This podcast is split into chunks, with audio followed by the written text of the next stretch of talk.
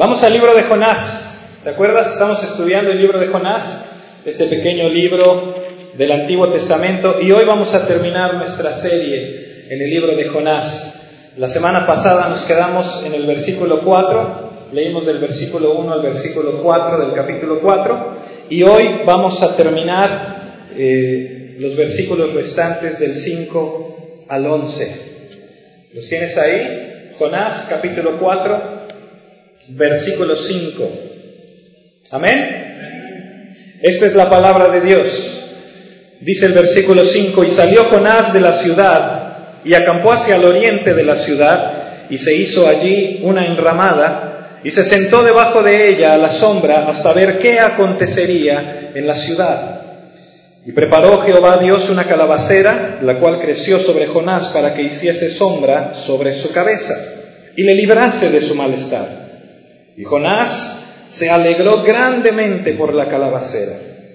Pero al venir el alba del día siguiente, Dios preparó un gusano, el cual hirió la calabacera y se secó. Y aconteció que al salir el sol, preparó Dios un recio viento solano, y el sol hirió a Jonás en la cabeza y se desmayaba y deseaba la muerte, diciendo, mejor sería para mí la muerte que la vida. Versículo 9.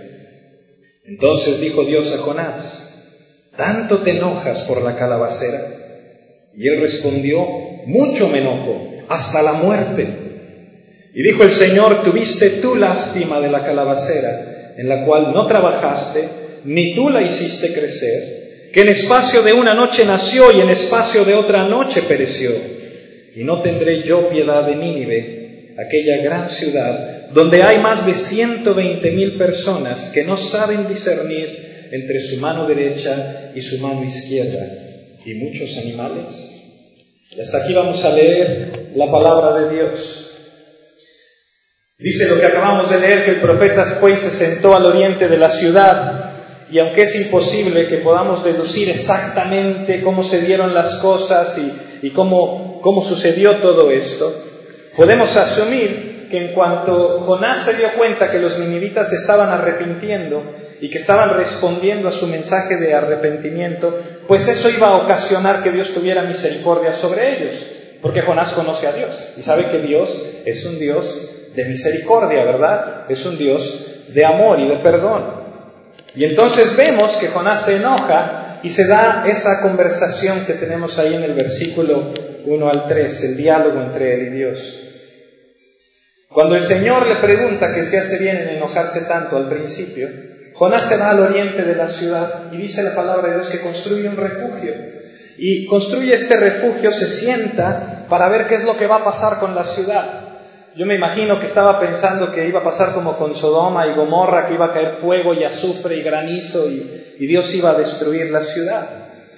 Y de pronto nos sorprende el ver que Jonás sabe que la ciudad se está arrepintiendo Sabe que la gente eh, está en ayuno, eh, se vistió de silicio y quiere volverse al camino de Dios.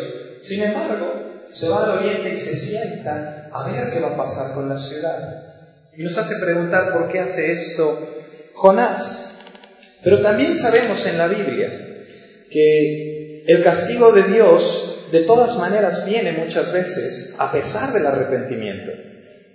Yo no sé si tú sabías esto, no me quiero desviar mucho del tema, pero te puedo dar un ejemplo, eh, una historia que vas a recordar en 2 de Samuel 12, versículo 13 al 18. Tenemos ahí la historia del rey David, ¿te acuerdas? El rey David que cae en pecado con Betsabé. Y tenemos la, la palabra de Dios nos dice cómo David se arrepiente y que estuvo postrado y que estuvo clamando a Dios y que estuvo pidiéndole perdón a Dios y a pesar de su arrepentimiento, a pesar de su ayuno, a pesar de echarse ceniza sobre la cabeza y todo, el hijo que fue producto de esta relación, de todas maneras murió, ¿te acuerdas? Por lo tanto, no siempre escapamos de las consecuencias del pecado, aun a pesar de que nos arrepentimos. Y aun cuando seamos sinceros, en nuestro arrepentimiento hacia Dios, las consecuencias de nuestro pecado todavía pueden alcanzarnos. Entonces, de alguna manera, vemos a Jonás que se siente, pues podemos justificar que él está ahí esperando y podemos imaginarnos el refugio, ¿no? Yo me imagino que, agarró ramas o piedras o palos o algo que tuviera ahí al alcance y empezó a poner esta especie de, de refugio, de chocita, de algo que le protegiera del sol, que le protegiera del viento caliente. Nosotros sabemos lo que es eso, ¿verdad? Y de alguna manera, pues ahí te imaginas a Jonás haciendo todo esto. Y lo que descubrimos es que el Dios de la providencia sigue obrando en la vida de su siervo, sigue obrando en la vida de Jonás de acuerdo al propósito de Dios. Uno de los versículos que como cristianos nos hemos aprendido de memoria y los amamos es Romanos 8:28, ¿te acuerdas? ¿Qué dice? ¿Alguien se acuerda? Y sabemos que los que aman a Dios, que todas las cosas les ayudan a bien. Esto es, a los que conforme a su propósito han sido llamados. Y vemos cómo Dios está obrando en la vida de Jonás, ¿no es cierto? Vemos que está obrando y provee ciertas cosas para él.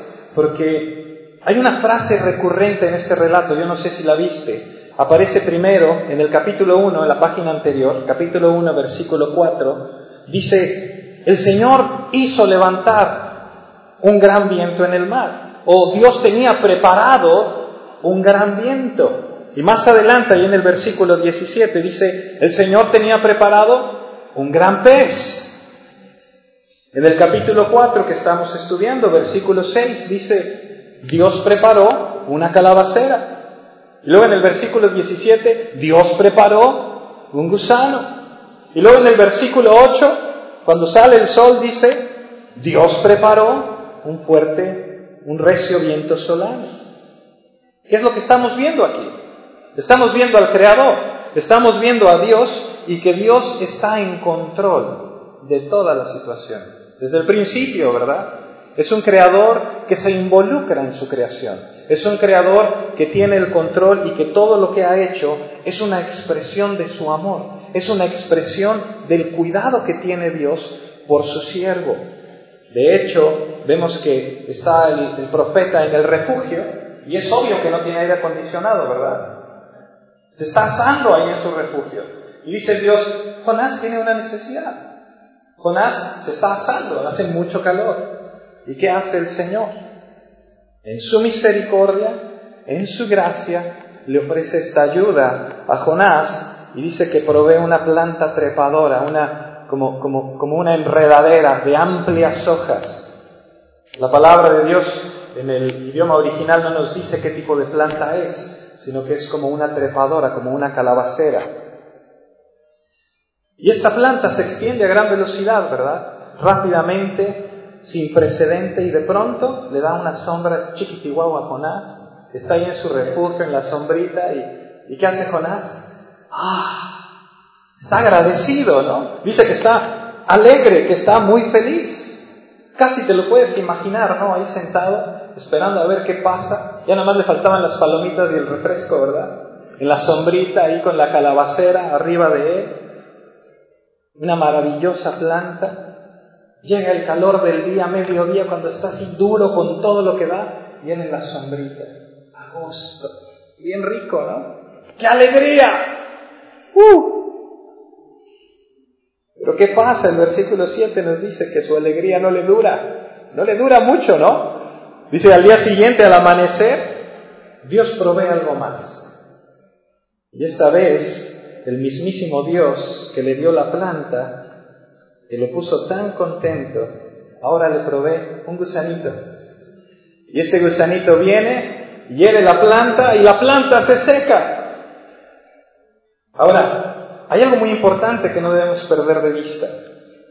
No importa si es un gran pez, no importa si es un pequeño gusanito, lo que descubrimos aquí es que Dios está en acción.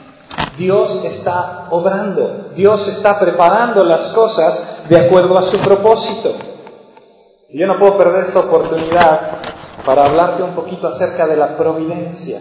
Todos han oído de la providencia, ¿verdad? La providencia, Dios en acción, Dios obrando las cosas de acuerdo a su propósito. Eh, después de la reforma, 40 años después de la reforma, en 1500 y pico, antes de terminar el siglo, eh, los cristianos hacen un catecismo que es eh, una declaración de su fe, qué es lo que creen y por qué lo creen. Y te voy a leer brevemente el punto 27 del catecismo de Heidelberg.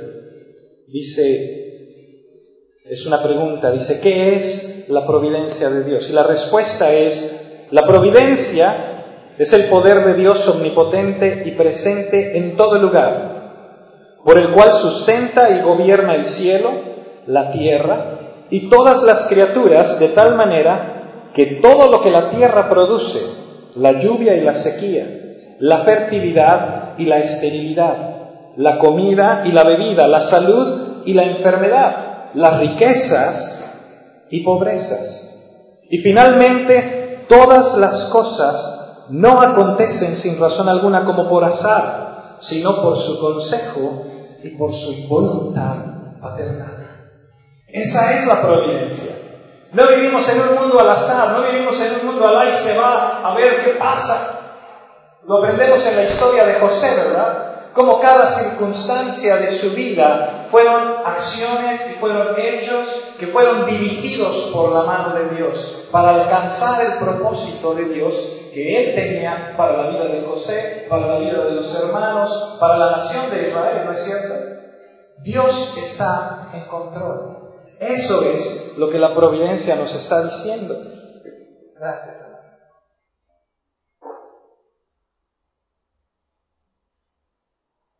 Fíjate qué increíble, nuestro Padre Celestial, tu papi, dicen, decían los, los juniors, ¿se acuerdan?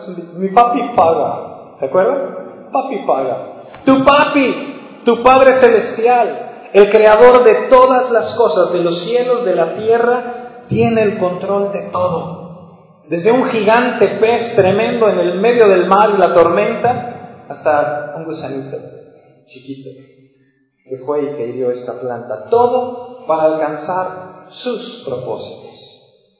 Ese es tu Dios. Ahora, cuando Dios manda este gusanito, no lo manda para traerle alivio a Jonás, sino para, para enseñarle, para darle una lección. ¿Qué pasa? La planta no, no se evaporó, ¿verdad? No desapareció, ya no hay planta, sino que por medio del proceso natural, la planta se fue marchitando. Yo quiero que sepas que Dios usa las leyes naturales, Dios usa la creación y la naturaleza que Él ha diseñado para obrar su voluntad. Dios usa todos los fenómenos naturales. Por eso ahí en el versículo 8 vemos que como resultado del tremendo calor que estaba viviendo, Dios envía un fuerte viento, un viento, un viento caliente. Dice que le hiere la cabeza que se desmayaba. ¿Te ha tocado algo así de repente en la playa o en algún lugar? ¿O ver a alguien que anda que le dio la insolación a todo lo que da? A mí me ha tocado ver dos, tres, y sobre todo niños, ¿no? Y te da un pesar, ¿cómo se siente? Dices, metan a este niño, pónganle agua, háganle algo, porque se nos muere con este calorón. Y eso es lo que pasa con Jonás. ¿Y qué hace Jonás? Se vuelve a poner de malas.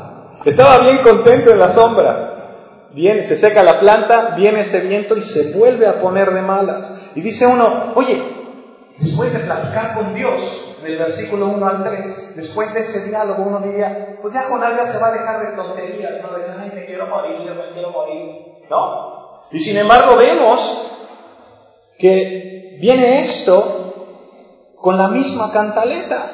Viene con Dios con la misma cantaleta y le dice, mejor sería para mí la muerte que la vida. ¿Verdad? Otra vez. Jonás se siente que es una víctima. Pobre de mí, con este calor. Se secó la planta. Ahora sí que como Witsi Witsi araña, ¿no? Salió el sol, se secó la lluvia. O sea, ¿qué le pasa? ¿Por qué? Porque él estaba seguro, él estaba convencido que lo que Dios estaba haciendo, él estaba equivocado, que Dios se había equivocado que Dios se había equivocado en cuanto a lo que le pasa a Nínive. ¿Por qué está haciendo eso Dios? Y creía que lo que Dios estaba haciendo estaba mal en relación a la ciudad y pensaba que lo que Dios estaba haciendo estaba mal en relación a lo que le estaba pasando a él. Y es bien interesante.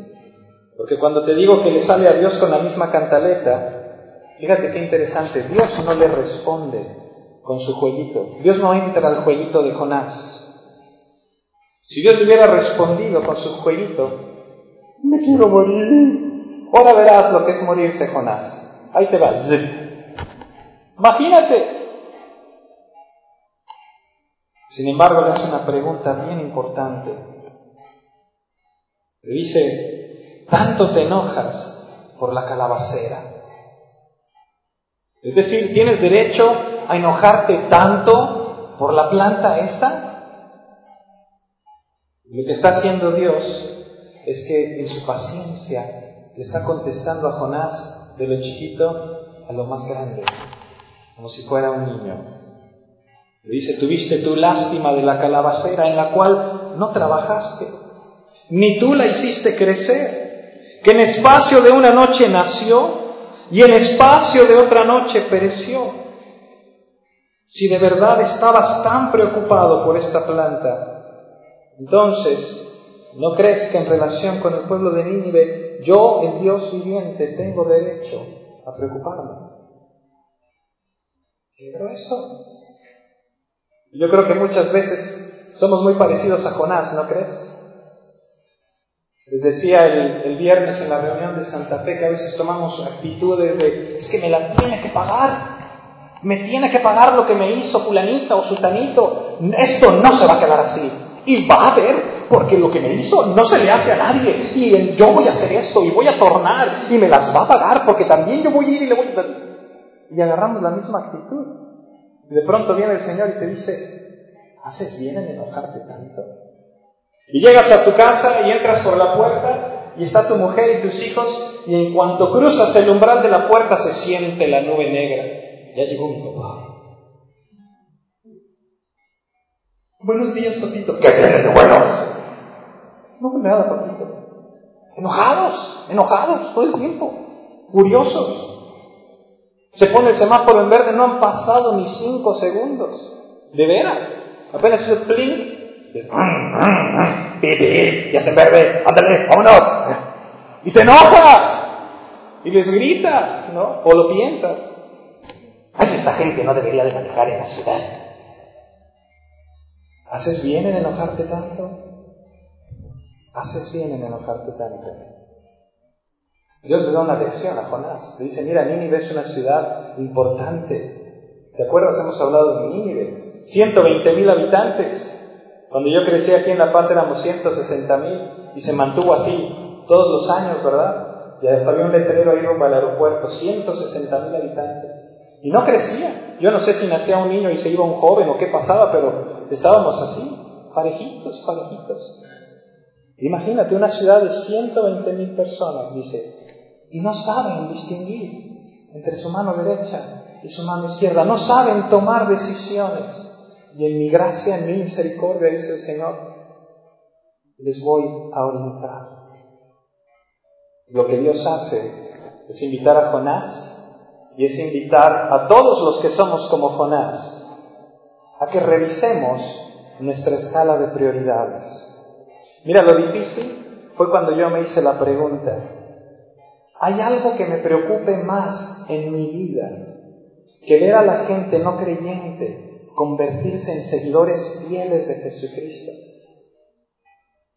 Y cuando me hice esa pregunta, déjame decirte algo, no me gustó la respuesta. No pasó de hay algo que me preocupe, inmediatamente pasó a fíjate cuántas cosas me preocupan más. Fíjate cuántas cosas de pronto empiezan a preocuparme como mi tiempo, como mis finanzas, como mis dones, mis libertades, mis derechos, y de pronto te das cuenta que te preocupan una serie de cosas mucho más, que son triviales, que no tienen la más mínima importancia cuando las comparas con el destino de todos aquellos que no conocen al Señor. Yo estoy preocupado por todas esas tonterías.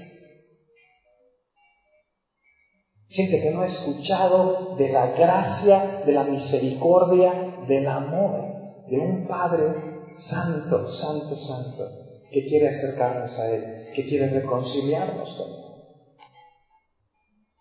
Por medio de Cristo. Luego viene alguien y te pregunta, bueno, ¿y qué pasó con Jonás?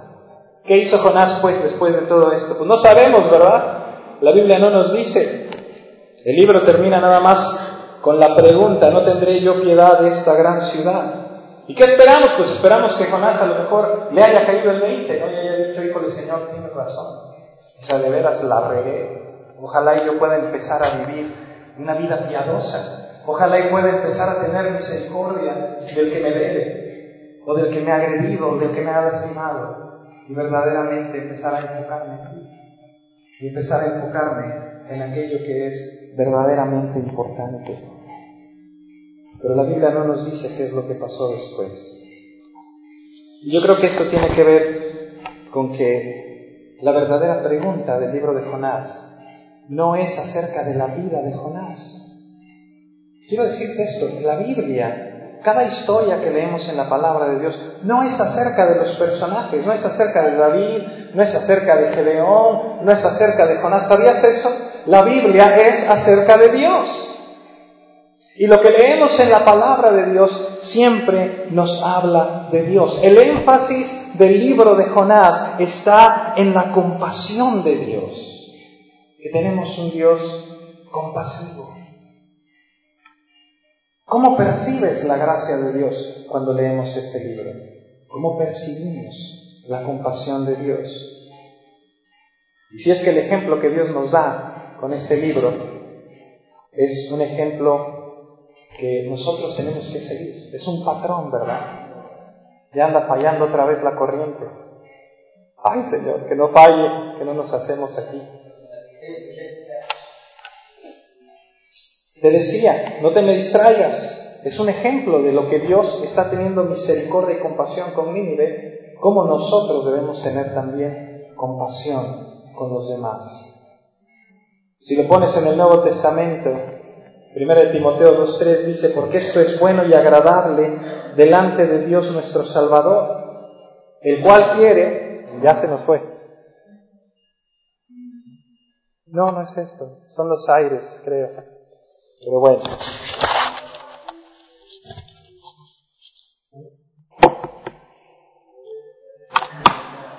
Bueno, no te me distraigas, vamos a continuar. Dice en 1 Timoteo 2.3.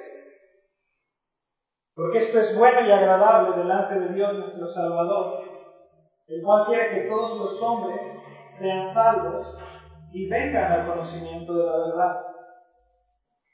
Fíjate lo que dice un teólogo que se llama Mayor. ¿Quién tiene el derecho de creer y quién tiene el derecho de venir a Cristo? ¿Quién tiene derecho de creer y quién tiene derecho de venir a Cristo? Todo ser humano, toda persona sin excepción, dice, tiene derecho de venir a Cristo y recibirlo como su Salvador. Cada hombre como hombre, cada pecador como pecador, desde el más despreciable, desde el más vicioso, desde el más perverso de los hombres el peor de los hombres, tiene derecho a venir a Dios. Y esto está basado en la palabra de Dios. ¿Te acuerdas de ese pasaje que dice, Dios manda a todo ser humano a que crea? Nadie está exento de ese mandamiento, es un mandamiento de Dios. Todos tenemos derecho a venir a Cristo, sea quien fuere que seamos, porque Dios nos manda que vengamos a Cristo. En segundo lugar, tenemos derecho de venir a Cristo porque Dios nos hace una invitación para venir a Cristo. A todos. Fíjate lo que dice la palabra. Mirad a mí y sed salvos todos los términos de la tierra, dice en Isaías. El Señor Jesús, vengan a mí todos los que están trabajados y cansados, y yo les daré descanso. Deja que el malvado se aparte de su camino y que regrese al Señor. Es una oferta universal. Es una oferta para toda la gente. Todos podemos hacerlo. Y en tercer lugar hay una promesa divina. Si creemos, seremos salvos. Es la promesa de Dios. Ahora, es una promesa condicional, ¿verdad? La recompensa es condicional a nuestra creencia, pero la promesa de Dios es categórica. Si volteas a Cristo, si reconoces a Jesús, seremos salvos. Y lo podemos decir de esta manera. La garantía es universal. La garantía es universal porque de alguna manera surge del hecho de que la Biblia explícitamente nos dice que no hay que pagar ningún precio, que esa salvación es totalmente gratuita, que recibimos el agua de vida gratis, que no nos la llevamos por ningún dinero ni por ningún precio. Algunos predicadores dicen que, que todo ser humano, sin importar qué tan pecador sea, tiene derecho de recibir a Cristo como su Salvador. Hombres que creen en la doctrina de la predestinación o de la elección, hombres que no, de cualquier manera, todos coincidimos en que la palabra de Dios invita a todo el mundo a acercarse a Dios. Un señor que se llamaba John Duncan decía, el pecado es la agarradera con la que obtengo a Cristo. luego dice él, no leo ninguna parte de la Biblia que Cristo haya venido a salvar a John Duncan, pero sí leo esto, que vino a salvar a los pecadores, y John Duncan es pecador, y eso significa que vino a salvar a John Duncan. Pone tu nombre. Lutero le decía al diablo, Satanás, tú dices que soy pecador. Pues sabes qué, sí soy, pero ahora voy a agarrar tu arma y con tu propia arma te voy a cortar el pescuezo y te voy a terminar con esa misma espada. Porque el pecado no debe de hacer que nos escondamos de Cristo, como Adán y Eva se escondieron después de pecar sino debe de hacer que vengamos a Él. Debe de producir en nosotros el poder decir, Señor, perdóname, y venir delante de su presencia. La Biblia nos lo enseña, hermanos, venir delante de Dios tal y como somos.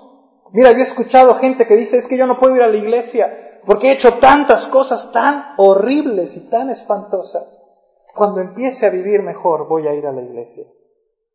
No, cuando necesitamos a Dios es precisamente cuando estamos sumidos en nuestros pecados. Todos pecamos. Hay gente que se ha alejado del Señor después de conocerlo. Y dicen, es que yo conocí al Señor. Y yo sabía, y yo iba a la iglesia, y yo leía la palabra. Y yo sabía lo que estaba bien y lo que estaba mal. Y me alejé. Y ya no tengo esperanza, ¿sabes?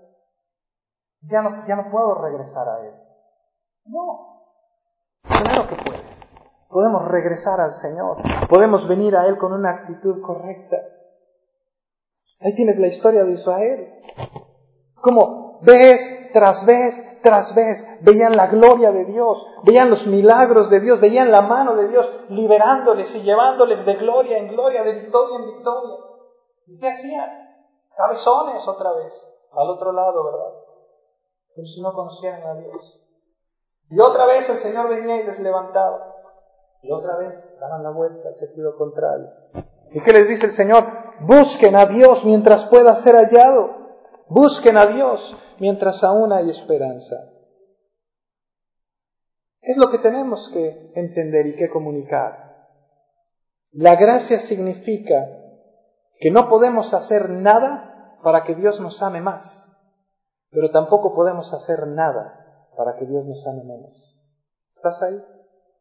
Dios nos ama por gracia y nos ama profundamente, profundamente. Dice el Salmo 51, Señor, abre mis labios y publicará mi boca tu alabanza, porque no quieres sacrificio que yo lo daría, no quieres holocausto.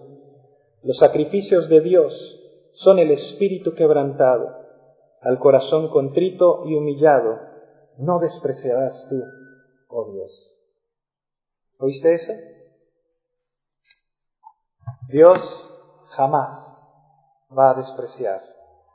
Cuando tú te acercas, cuando yo me acerco delante de Él y venimos con la actitud correcta, le decimos, Señor, perdóname, Señor, estoy delante de ti, transfórmame, límpiame, y pon en mí ese sentir que hay en ti. Hermano, quiero invitarte esta mañana a que verdaderamente podamos tener ese sentir del Señor. A no quedarnos callados, a no, a no decir, pobrecitos que no conocen de Dios, pobre de mi vecino, pobre de mi eh, primo, pobre de mi amigo, sino decir verdaderamente, porque Dios me ha mostrado su misericordia, porque Dios me ha amado. Entonces yo puedo ir y yo puedo amarles y yo puedo perdonar y yo puedo ser lo que Dios quiere que yo sea. Porque su Espíritu Santo mora en mí, porque Él me da la fuerza para hacerlo. Y no quedarnos sentados como Jonás, esperando a ver la destrucción del Señor. Amén. Levántate, levántate, sé valiente. Dios va a darte la fuerza, Dios va a poner las palabras para que tú puedas decir, pero no nada más decir, para que tú puedas vivir lo que Dios te ha revelado, lo que Dios te ha mostrado. Él nos ha puesto ejemplo. Ahora nos toca a nosotros. ¿Lo crees? ¿Por qué no te pones de pie? Quiero orar por ti.